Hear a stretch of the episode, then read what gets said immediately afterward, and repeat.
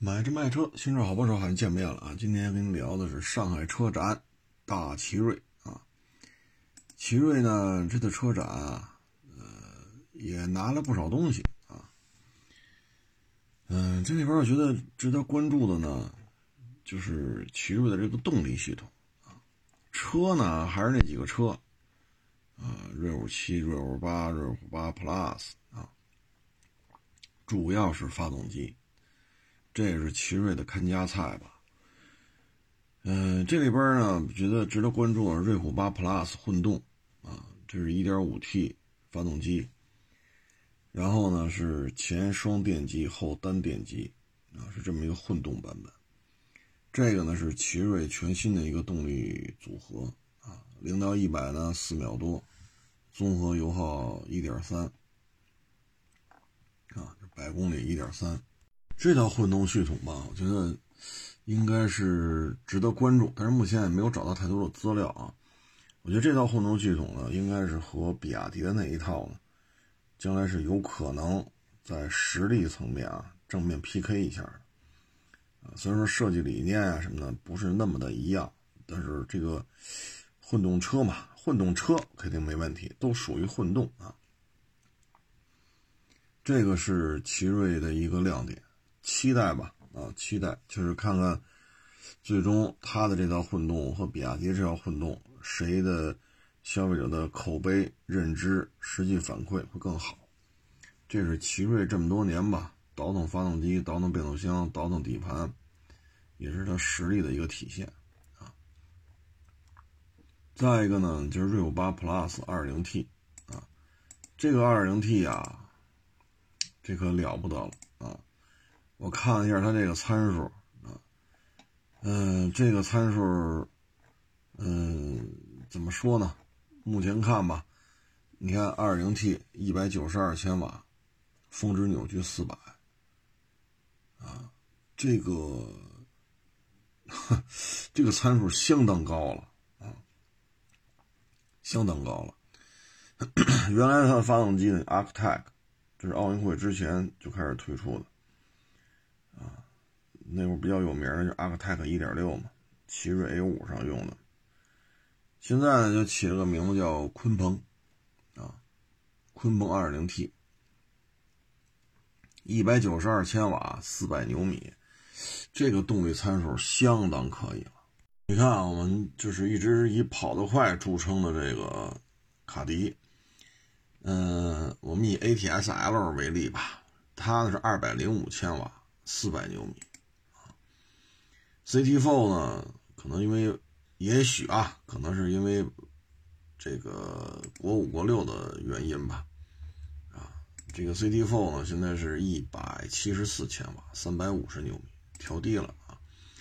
ATS-L 呢是二百零五，四百牛米啊，而奇瑞这个呢是呃一百九十四千瓦。啊一百九十四千瓦，四百牛米啊！一百九十二千瓦，四百牛米，这个数值啊，相当的高了啊，相当的高了。要知道，这个车的排放是国六 B 啊，而 ATS-L 呢，这个二百零五千瓦，四百牛牛米呢是国五排放啊，所以在国六 B 的这个架构之下呢，这台车的这个动力参数啊，相当了得了。我们再可以看一下国产的 BMW 三系三三零，三三零呢也是二点零 T，它呢是一百九十千瓦四百牛米啊，一百九十千瓦四百牛米，而奇瑞是一百九十二千瓦四百牛米，所以呢，这台车啊，目前来看，动力参数啊达到了一个相当高的水准。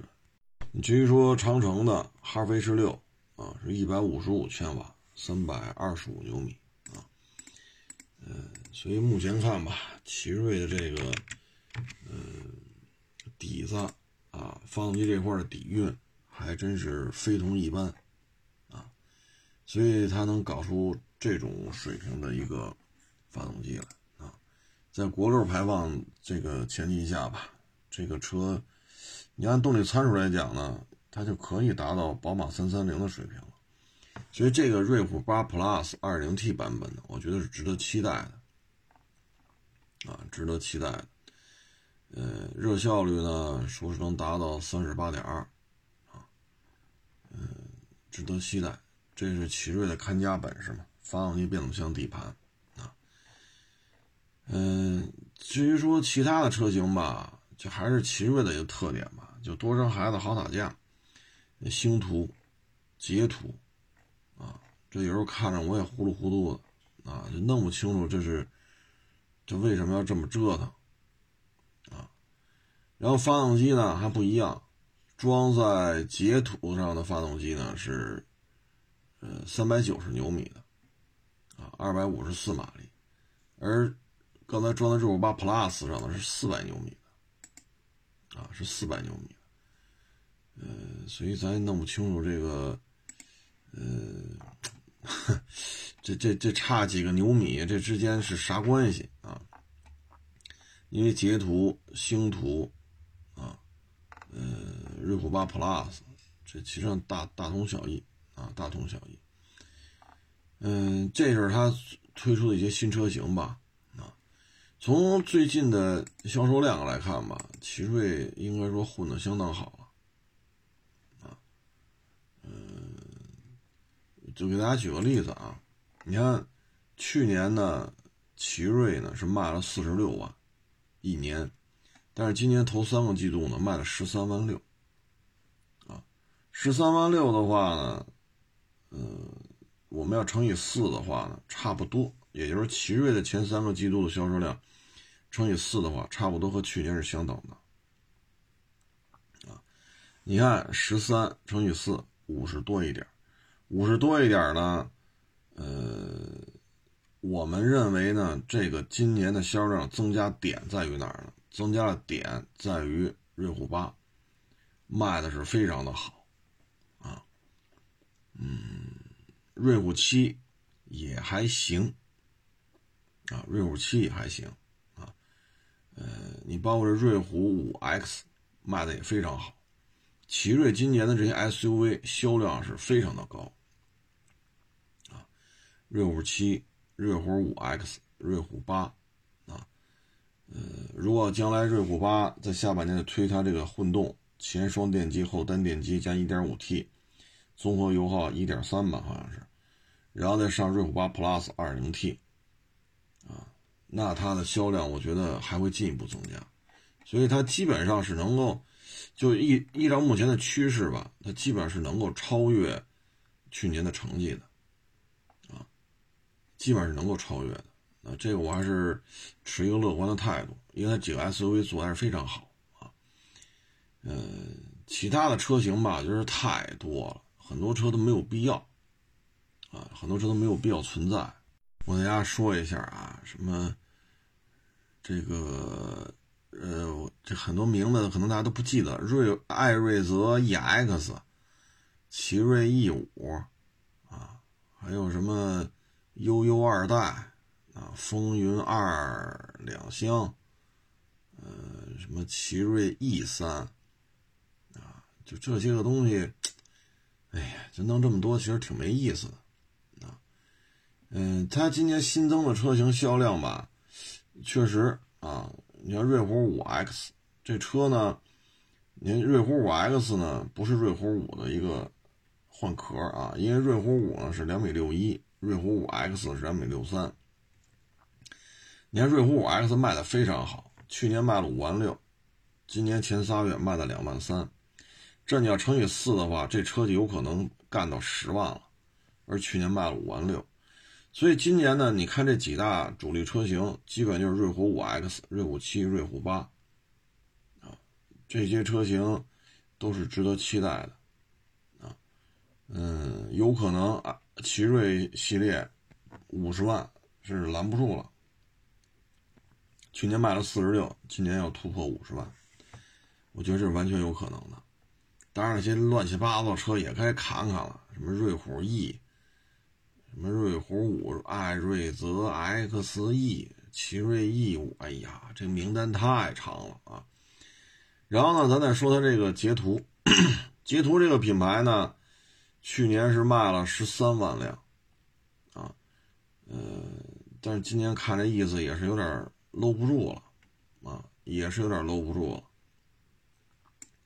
十三万辆呢是一年的，但是现在卖了多少呢？卖了三万五千五，啊，三万五千五，这要乘以四的话呢，呃，看来是能超过去年十三万辆的这个这个年销量，有这种可能性，但超的不太多啊。然后再看这星途，星途呢，去年卖了一万八，今年前仨月卖了五万七，啊，你要乘以四的话呢，差不多也得两万帽。啊，去年卖了一万八，所以你看它这几个品牌吧，我觉得去年要是卖了六十一万辆，就是奇瑞、星途、捷途，一共卖了六十一万辆，我觉得是今年有可能会奔着七十万辆去，有这种可能性。嗯，去这仨品牌加一块儿，卖了六十一，那今年前仨月卖了多少？今年前仨月卖了十八，十八万辆，这是今年前仨月的啊。那这合呢？十八乘以四的话呢，这就合到，呃，相当高，合七十二，合到七十二万辆，就十八乘以四的话，四八三十二，七十二万辆。它呢，我觉得今年过七十是有可能的。奇瑞呢，咱们一直说啊，就是多生孩子好打架，这个问这个观点到现在也没有什么错误啊。刚才说了，奇瑞旗下车太多了。很多车他都不知道它干什么的啊，奇瑞 E 三啊，你说这玩意儿留着它干什么啊？还有什么新 QQ 啊，什么悠悠二代，奇瑞艾瑞泽 G 叉，奇瑞 E 五，艾瑞泽什么五 E，艾瑞泽 E 叉，哎呀，瑞虎五，这些车的销售量啊，嗯，嗨。就没法看了，因为今年前仨月销量啊，要么为零，要么就几十辆，要么就是几百辆，啊，你看奇瑞 E 五今年卖了五十八辆，前仨月，你说你还生产它干什么呀？艾瑞泽 G 叉今年前仨月卖了三百七十辆，悠悠二泰卖了三百七十辆，啊，大蚂蚁卖了二百多辆，风云二两厢卖了二百多辆。新 QQ 卖了六百多辆，奇瑞 E 三九百多辆，这种车啊太浪费资源了啊！这里边呢，新能源的呢也有啊，它也有卖的不错的，就是那小蚂蚁。小蚂蚁呢，去年就卖了一千多，今年卖了一万三啊，这数咱就不好算了啊。去年卖一万三，呃一千三，今年卖一万三，这要四个月乘乘下来吧，这得奔着。这得奔着五万多六万了啊！这个奇瑞小蚂蚁呢，这就属于一个，呃，怎么说呢？是一个纯电啊，是一个纯电的一小车。这个纯电的小车呢，主要的原因、主要的热点吧，我觉得就是在于什么呢？它呢车比较小，但是续航里程比较长，基础配置也还行啊。小蚂蚁呢，我给大家分享一下啊，续航里程是三百，啊，这个续航里程就要比五菱宏光 mini EV 的要长，它是三百公里啊，这是第一。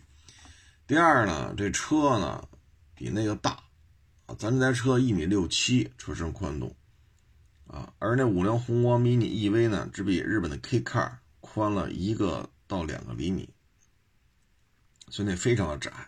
咱这台车呢是一米六七。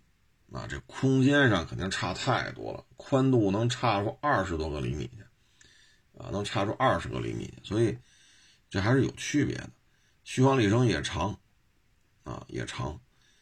嗯，这车呢，我觉得比那个强在哪儿呢？就是说它是标配双气囊的，啊，你别看它贵，六万六千八，啊，六万六千八的价格确实比那五菱宏光 mini EV 要贵，但是车身宽敞，宽了很多。气囊标配，续航里程三百，所以你要卖六万六千八，我觉得也能接受啊。呃，这车呢卖的也挺火的啊，你去年一千三，今年一万三，所以小蚂蚁这个我觉得今年有可能会奔六啊。这都是奇瑞今年的增长点，所以今年奇瑞吧，呃，为什么说买卖这么好呢？我觉得主要原因就是，首先呢，你要有自己核心的竞争力。啊，就是发动机、变速箱、底盘，这三样就是奇瑞的看家菜。他现在还要还是没没改掉原来的毛病，就是多生孩子好打架。你像这些车，头仨月生产几十辆、二三百辆、三五百辆，你留着它干什么呀？对不对？但是它就消耗你大量的精力。零配件供应商跟不跟？你自己是不是要给他开生产线上的这套设备？啊，就说你混装也会牵扯你的精力。产能又如此之低，啊，所以像这种车呢，我觉得应该精简一点。奇瑞就是现在做不了减法，奇瑞最擅长的是做加法，没有条件也要创造条件去做加法，这是奇瑞最大的问题。啊，在营销这块可以说是一塌糊涂，不要耗费这么多精力，你就把你这车型捋捋，你像现在捋来捋去啊，我觉得就是这样。瑞虎五 X，这是一个两米六三的啊，很便宜，几万块钱的一个 SUV，卖的很好啊。然后就是瑞虎八啊，瑞虎七啊，瑞虎八也包括瑞虎八 Plus 啊，你就把这仨 SUV 整明白就完了啊。呃，轿车呢，艾瑞泽系列名字好不容易打起来了，就别放弃了，接着留着就完了啊，留这么两三款轿车，三四个 SUV，精简一下。现在奇瑞做减法吧，就感觉 不会啊，不会做减法，该放弃得放弃，但是现在感觉他不会，所以弄的摊儿啊，真是，哎呀，就奇瑞这个在销车型、在产车型这个名单呀，就电脑屏幕上看啊，一屏幕都显示不完。但是这里边有太多的车，销售量几百台的，太多太多了啊。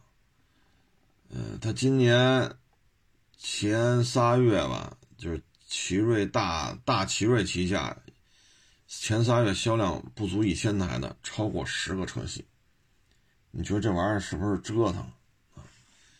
但是呢，他现在为什么做的火呢？就是底盘、发动机、变速箱啊，包括混动技术啊，他吃得开，这方面是他的看家菜。而到了市这个。市场严重内卷、收缩、消费收缩，消费者越来越挑剔的时候，谁拥有核心技术，谁才能显出来。你要搁过去，你说你能自己倒腾发动机，不值钱不值钱为什么呢？我们可以去买三菱的。你看，一说我三菱发动机，你这是什么阿克泰？不行不行不行，我们三菱的啊。哪怕说是三菱的机器又费油，动力又又又差，啊，那也也是三菱的，没招啊。一八年之前吧，基本上自主品牌基本上都是三菱的机器，啊，你包括什么都能干的比亚迪，也常年有很多年都是用三菱机器，啊，这也是不争的事实。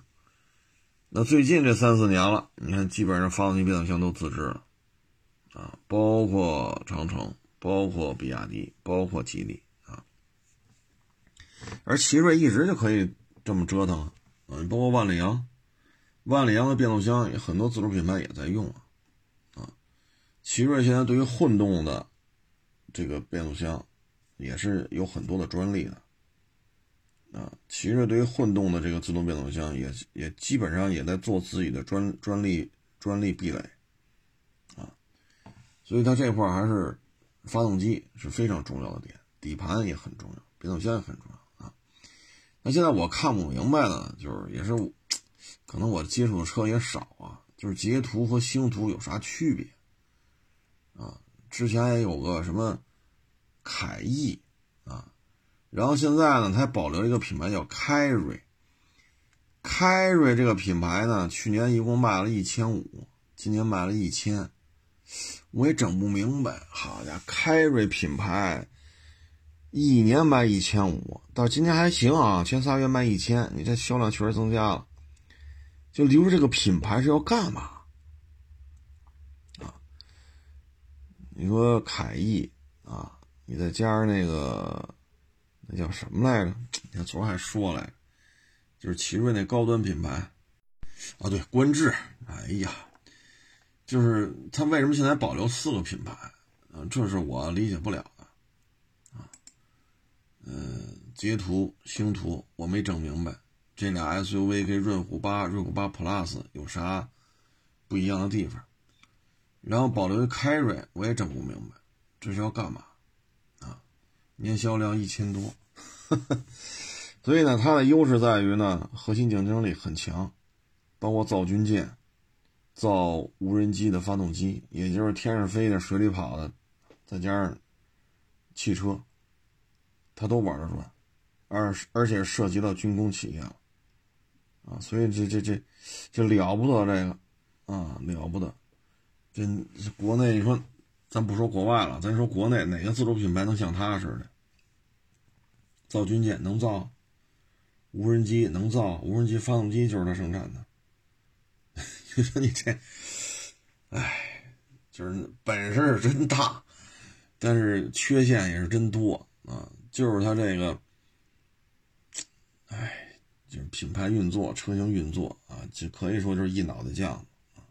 嗯，但是呢，还是得提一句啊，就是奇瑞现在销量在增加啊。可是这些车型吧，嗯，还是小小毛病啊，就还是得注意，还是加强自身的这个质量的管控啊。嗯，这个，嗯，如果这些方面，就是你卖的逐渐增加是好事如果你品控这块做不好，这就不行了啊。你看，尤其是瑞虎八销量增加的很猛啊。但瑞虎八这些小毛病吧，确实也是有点多啊，确实有点多。嗯，所以希望吧，啊，希望吧，把这些品控做好啊。当然了，其他自主品牌也有它的问题啊，长城啊、吉利、啊比亚迪啊都有自己的问题。但是呢，作为奇瑞来讲不容易啊，不像别的企业，别的企业一直就是稳步上升。啊奇瑞呢是牛了一阵子，奥运会之前是自主品牌一哥，销冠，啊，但是奥运会之后吧，就常年沉寂，常年沉寂，一直处于呢倒吧倒不了，那你发展起来嘛又发展不起来，啊，一直就这么个半死不拉活的状态，啊，但是呢，最近这一年多吧，一九年、二零年。到现在啊，这一两年的时间，呃，瑞虎八、瑞虎七啊，包括发动机、变速箱、底盘，啊，这个现在有了一些新车型啊，有一些新的感受，所以销量上升的比较快，啊，对这个对于奇瑞来讲也是不容易，啊，因为奇瑞，哎，这些就这些年吧，啊，包括这股权呀，啊，包括一些元老啊。啊这个那个呀，哎呀，这糟心事儿也是挺多的，还能挺到今儿，啊，销量还能增加这么多，啊，也是实属不易，希望奇瑞也是越做越好吧，这也是咱们国家自主品牌当中不多见的啊，呃，二十年甚至二十多年一直坚持走核心部件全部自制，啊，这么一个技术流派的主机厂。这在自主品牌当中非常罕见的啊。嗯，说完这个呢，咱再说说这个，呃，就最近吧，北京这个学区房，哈哈，动静比较大，啊，动静比较大。嗯，这里边呢，我觉得它可能就是一个观念吧，啊，就是学区房，啊，它，呃，怎么说呢？你说把它当就是。从投资的角度讲，失败的案例非常多，啊，你比如说把孩子送到海外去，啊，本硕连读，这一下呢可能三四百万扔出去了，因为孩子要本硕连读的话，得在海外怎么着也念个六七年吧，啊，六年到七年，啊，这这怎么着也得这个年头了。这个时间下来，在海外生活，三四百万，高吗？不高，啊，你比如说按四百万来算，大概也就是六七六七十万美金啊，六七十万美金。你合六到七年的时间呢，每年差不多十万美金。十万美金，你刨除机票、签证、学费、租房子、吃住、日常生活开销，啊，其实高吗？不算高，啊，不算高。但是呢，这个 回来之后找工作吧，不见得就能怎么地，再一个呢，你比如说，说我在海淀买学区房，啊，大家也知道有些。核心地带的学区房，四十多平米，九百多万。其实四十多平米，你说能干嘛？也就是套房子，这一点是事实吧？咱不能否认。但是你说怎么住？啊，你说两口子带个孩子，老家再帮着照顾照顾，你怎么住？你要真是说得住下来，那一千万不够了。啊，这些顶级的学区房，小学啊。你要说一三代都在这住，有接孩子送孩子，啊，这三代都在这住，你怎么着得一千大几百万，啊！但是你投资完了之后呢，这孩子一定能学出来吗？什么叫学出来？清华北大呗，哼 或者说人大、北航，对吧？这这这学校也不错，那考不上怎么办呢？啊如果考上了，毕了业了，薪资待遇又不满意，这又怎么办？啊，因为现在出了政策嘛，学区房有可能会出现一些波动。那您这二十万一平米，这一个波动，别多啊，一百平米两千万，别多了，一个波动百分之十，二百万没了。所以这些就是孩子，我觉得这个不能算是投资了。因为从投资的角度讲不值，因为我身边见过太多这样了，把孩子送到海外去了，上四年大学，啊，两三百万，有的甚至三百万都打不住，回来之后呢，找工作一个月几千，就挣几千，几前日子我聊那小伙子，海外进修，汽车相关专业，名校毕业。一个月四千四千多吧，好像是，一干干五年，然后这现在不干了，没工作，又在找工作。你要从这个费效比来看，差不多七八年，嗯，如果当时不去海外，差不多十年前了，那是，如果在国内上学，他用不了这二三百万。那十年前北京房价多少？拿这二三百万买套房，那现在呢？不能说翻十倍吧？翻个七八倍问题不大吧？您说是不是？啊，咱别说翻十倍了，翻五倍有问题吗？当年投进去二百万，现在拿一千，不夸张吧？但是你看这孩子干了五年多了，每个月每年的收入，我往多了说五万块钱，这五五年多下来挣多少？挣了二十来万。那爹妈为了培养他大学毕业花了多少？花了二三百万。那如果你十年前不去海外上，就在国内上，那现在，你比如说十年前，二零一一年，拿出二百多万在北京买房子，你现在得什么价？买的位置好的话，能翻十倍都不止；买的位置次点，翻五倍，啊！所以有的时候我觉得现在这个学区房啊，它不是一个投资啊，它不是一个投资，它是一个什么呢？消费。就是说呢，就跟买车似的，我就花一百万买个车，哎，我就花十万买个车。那过十五年，那可能这俩车差不了多少钱了。这个十万块钱的车过十五年，可能就两千；那个一百万的车过十五年可能值八千，再多说点一万，我愿意呀。我投进去一百万开这车，我开十五年，我享受了呀。别人对我的羡慕，啊，这车这性能，一百万和十万，那开起来能一样吗？不一样。我这得到别人的敬仰，对吧？我这个别人看我那眼神，是吧？那小姑娘看我那个那个赶脚是吧？没事小工人院跟我搭个搭。这这个劲头子，你说这是消费？我消费了一百万买台车，开十五年，八千一万，再多说点两万。那您这十万块钱的车开十五年，值两千，值五千。这其实这是一个消费。对，我觉得对于孩子这种投资，其实也是一种消费，因为现在很多很多都是这样，花了一大笔钱，最后一参加工作，干个几年，一看这孩子。一年就一个月能挣到一万，都都有点吃力，啊，相比较而言，人有的孩子没花这么多钱。原来我举过这例子，上那什么什什什么三加二，什么职高还是什么来着，人分到机场去了，啊，修飞机去了，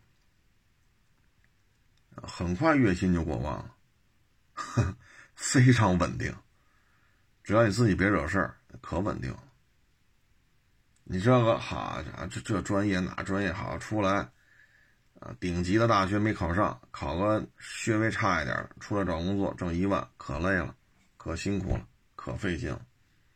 那人家孩子上个三加二，人家不用花两千万买学区房，您这花了两千万买学区房，然后请个英语外教来家里，请个数学私教来家，请个语文私教来家里。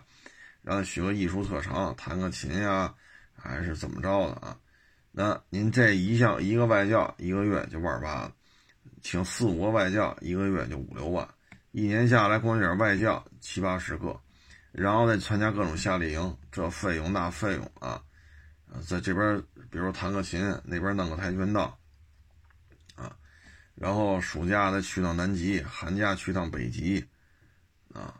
那您这一圈下来，好家伙，您这孩子一年低于一百个就不够啊。那最终出来之后呢，可能一月挣两万。那那三加二职高出来修飞机去了，一个月挣一万。那您说这从投资的角度讲，这是不是失败啊？哼，是这是不是失败？你说开眼界，开确确实开眼界。那南极谁想去都行，对吧？花钱呗。啊，当然现在疫情就就就就算了。就是没有疫情，花钱呗，对吧？你就办签证呗，签证能办下来，交钱跟旅行社去呗。你你上南极，你是你是喂鲤鱼去，你还上南极你喂小兔子去？你随便，你钱花到了，爱干嘛干嘛去，是不是？没有鲤鱼，有创造条件弄个鲤鱼上那上那钓去；没有兔子，花钱弄个兔子，我上南极搂着兔子拍张照片去。可是最终呢，可能你们家孩子挣两万，他们家孩子挣一万。投资的角度讲，这这只能说啊，消费了，让孩子消费了，让孩子见识到了就行了。就跟刚才我说那例子是，花一百万买个车，花十万买个车，开十五年之后，这车呢只有万八了，人那车值个三四千，啊，那你回过头讲了，我这一百万，我当时留九十万买套房，全款不够做首付，对吧？你要像很多三四线城市。一百万也好，十万也好，这差价九十九十万买套大房子没问题。很多三四线城市房子就八千一万，对吗？你要是贵点两三万，那拿九十万我也能付个首付。那十五年之后能一样吗？这十五年之后这房子也不可能两三千一套吧？现在这个基础的核心的战略资源就是暴涨，钢铁、不锈钢、橡胶、水泥、铜。啊，都在大规模上涨，他怎么可能一套房子两三千块钱呢？所以你在这种情况之下，你所以我们我现在就就因为我也有孩子嘛，我有时候就觉得这事儿其实就是一个消费，它不能算是投资了，真的不能算。因为我身边有小兄弟，中关村是一小吧，家里花了多大代价？中关村一小，大学毕业，那现在又怎么着？参加工作也快十年了吧？那一个月不也就是万万把块钱吗？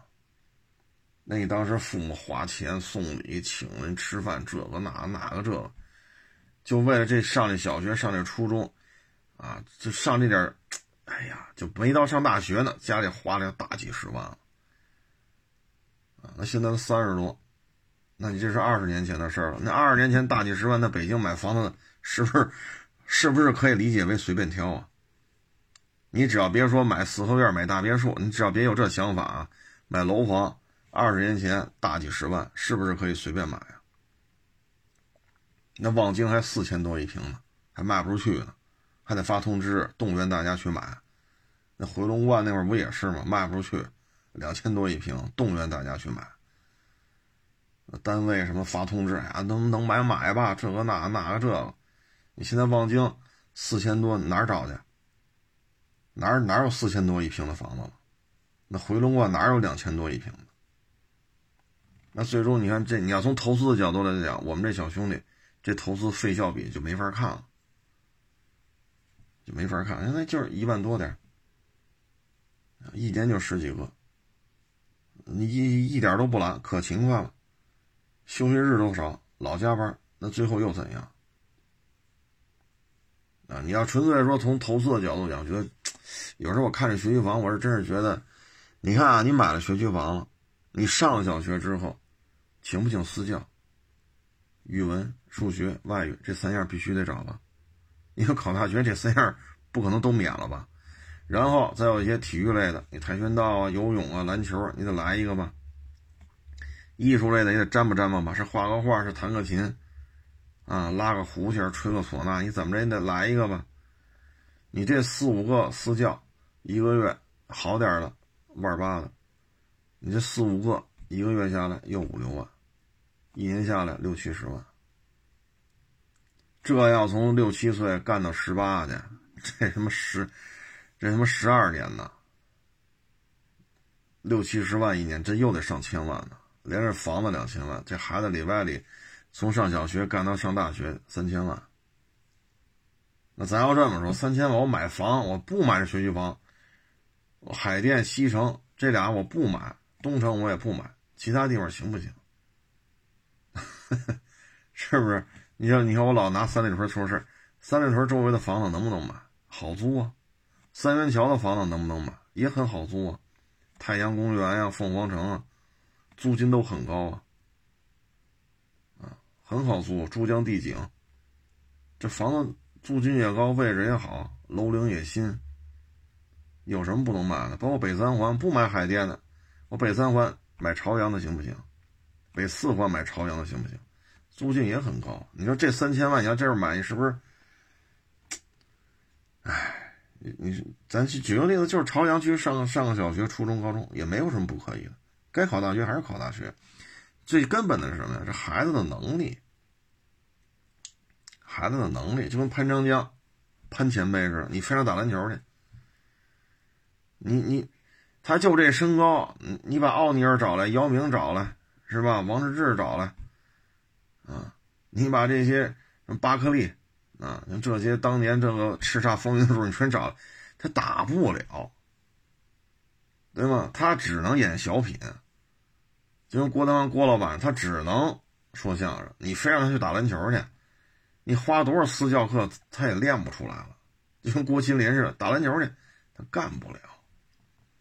所以有时候我觉得孩子本身的悟性是最重要啊。我现在感觉就是这样。你说请私教嘛，我们家也请，上课外的也上。但有时候就有时候看这个社会啊，有时候觉得，嗯。真的就是是消费还是投资？有时候这个问题得想清楚啊！这问题得想清，得真是得想清楚。有的这个倾家荡产，海淀的牛校边上买一小一居室，买完了住不下，再花高价，那边的房租都高啊。再租个两居或者小三居，让这一居租出去，然后每个月租金还倒贴钱。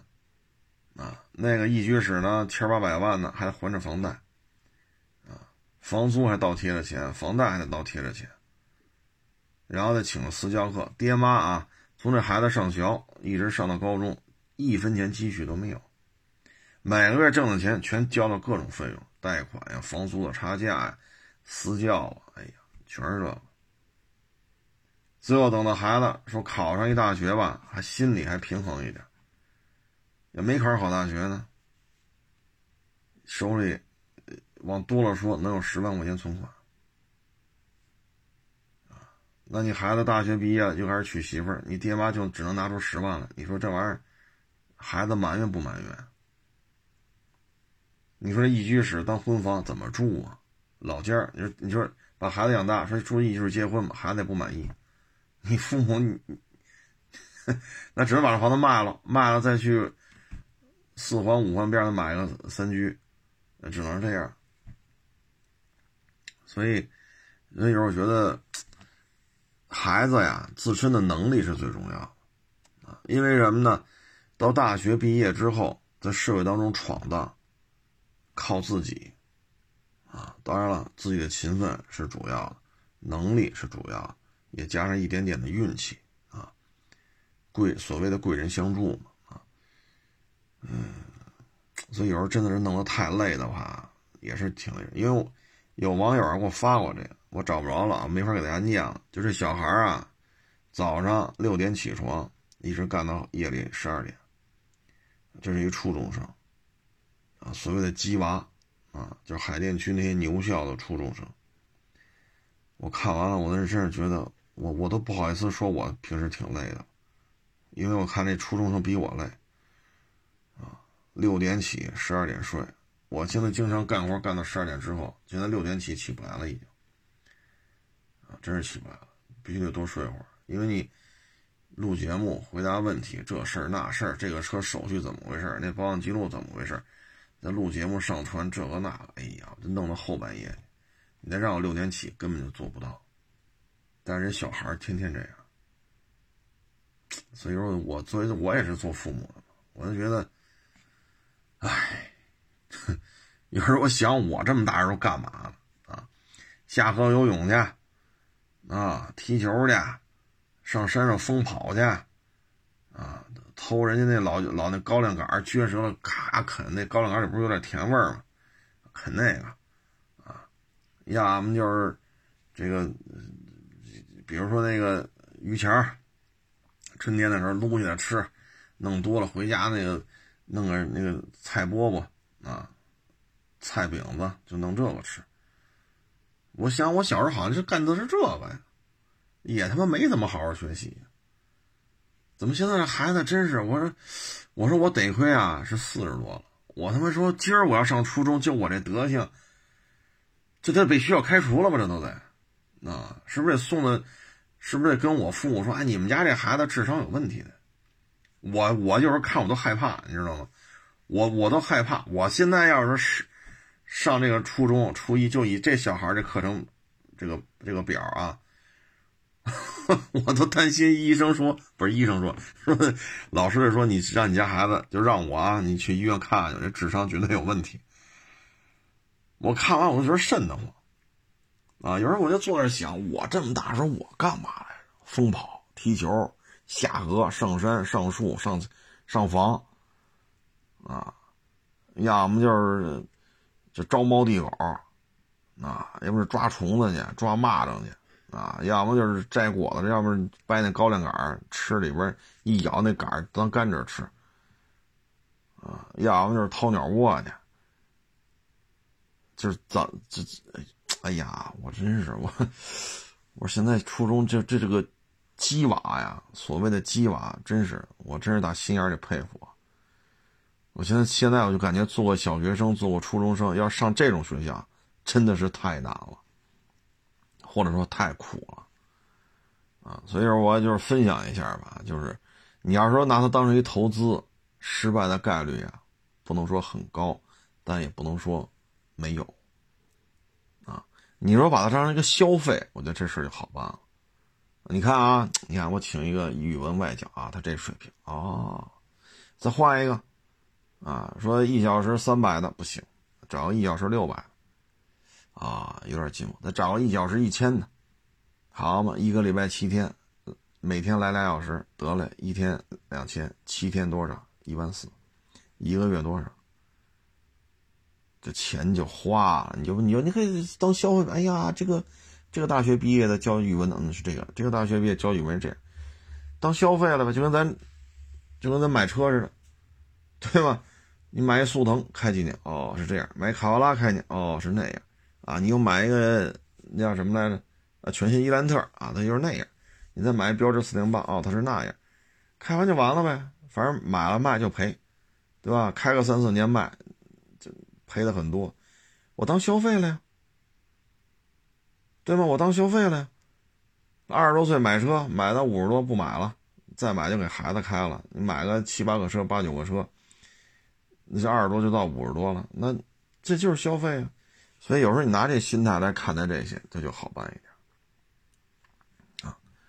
我觉得孩子自身的能力啊，自身的悟性是最重要，啊，真的说倾家荡产了这么干呀，去倒腾这房子呀，我觉得意义就不大，啊，意义真的是不大，啊，有的时候呢，就是说啊，这是我我怕孩子埋怨，嗯，不不后悔就行，啊，你要家里真有这条件行。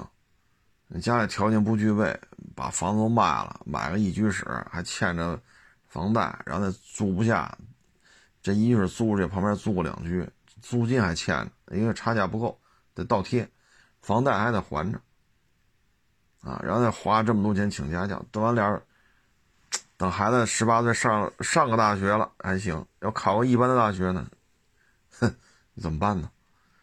孩子大学毕业找媳妇儿，结婚。你做父母的，你手里都没什么积蓄，你怎么办？老人哭嚓上医院了，医生说交十万能治好，交不交？那时候就真抓瞎了。所以有时候觉得吧，生活的重心呐，反正得捋清楚啊，真是得捋清楚。因为我这身边接触年轻人多啊，这个哪来的，那个哪来的？你要说搁二十年前。二十五年前，比如九几年海外留学回来，都拿你当个宝，啊，你九几年留学回来都拿你当个宝，啊，九几年大学毕业，不用名校啊，不会太差，基本上也都好找工作，因为大学生少嘛。那会儿最早是九九十年代初还包分配呢，啊，现在大学越来越多，海外留学回来的越来越多，然后。其实国内的基础教育水平也在提升。个性化的东西，它需要个性化的思维，啊，因为你看，十年前你上大学的时候，你学计算机，你学国际国际贸易，你学这个学那，十年前的时候，你会想到现在有短视频平台吗？你想不到，啊，你想不到，十年前你上你上这些大学的时候，你想到会今儿会有比特币吗？你也想不到，所以呢，他就是基础教育差不多，然后以一个健康、积极、乐观啊这样勤奋这样一个态度来面对变幻莫测的社会，我觉得这是一比较好的状态啊！真的不要说当成投资啊，我就我觉得当成消费吧。如果你换个观念说，我操，我消费它。啊，一个月花四五万请外教，我不拿这当消费，这是必这就是投资，必须是投资，我必须要见到回报，趁早就别这么折腾了。真的，有太多的孩子，你像这海外留学啊，花个几百万很轻松，回来之后一月挣八千，挣一万。留学这一件事花的钱，就根本就收不回本了。啊，就别说这。中关村一二三呀，清华附、人大附啊，史家胡同啊，啊，包括后来的什么四中、八中啊，啊，清华附中、人大附中啊，什么这个那那，就别说这个了。这学区房、私教这都不算了，你全算上，上千万了。那最后一看，孩子一月挣一万多，那这时候你得想，你是消费了，你是投资了，啊，所以我觉得这孩子呀，开心、健康、积极、勤奋。就行了，会与人沟通，能正常沟通，我觉得就可以了，啊，因为社会变化太快。你看我小时候，我刚才说，那不就是傻吃闷睡吗？不就是整天疯跑的吗？你说，你说，你说，那又那又怎样？那我上学时候哪知道还有微博啊？我上学哪知道还有微信呢？那不可能啊！我上学的时候就是杂志、报纸，杂志都特别的少，报纸也特别的少。谁能想到现在，好家伙，还有有一个东西叫手机，有一种玩意儿叫社交媒体，那不扯犊子吗？那那个你跟我说这，我都认为你有病。但现在我看这帮孩子，哼，这这这海淀区特牛的这个初中生，我我看他，我觉得我得亏我我生在那个年代，我就以我当时那状态放到现在了，学校绝对把我给劝退了。这孩子智商有问题，赶紧瞧瞧病，吃点药去。哎，所以就可怜天下父母心呐。哎，这有时候真是做父母自己就得想明白，做父母自己要没想明白啊，那 那可能孩子大了，心里还是不痛快，孩子也不痛快，自己心里也不痛快啊。哎，大概其实就这么点事儿吧。希望各位呢，就是。别让生活变得太，真成那蜗牛了，背着那么重的一个壳，啊，举步维艰，啊，步履蹒跚，啊，真是走一步歇三歇呀！这人到中年了，你弄成这样了，歇都不敢歇，还得求老天爷保佑啊，自己的父母别有事儿，孩子别生病，自己别生病。啊，真的要是说为了下一代把自己弄成这样了，我真是觉得就不值了。啊，当然了，这我这观点不见得对啊。说您这正在鸡娃培训的道路上努力着，那我也祝福您，啊，也祝福您的孩子将来能有个好的出路吧。啊，呃，总而言之吧，少年强则国强啊，这话说的没问题。啊，中国人呢也是一个非常勤奋的民族，啊，希望大家都好吧，啊，呃，怎么活都是活，啊，百花齐放，人生百态，啊，开心就好。行了，也不多聊了，嗓子都说哑了，啊，谢谢大家支持，谢谢大家捧场，欢迎关注我新浪微博“海阔试车手”微信号“海阔试车”。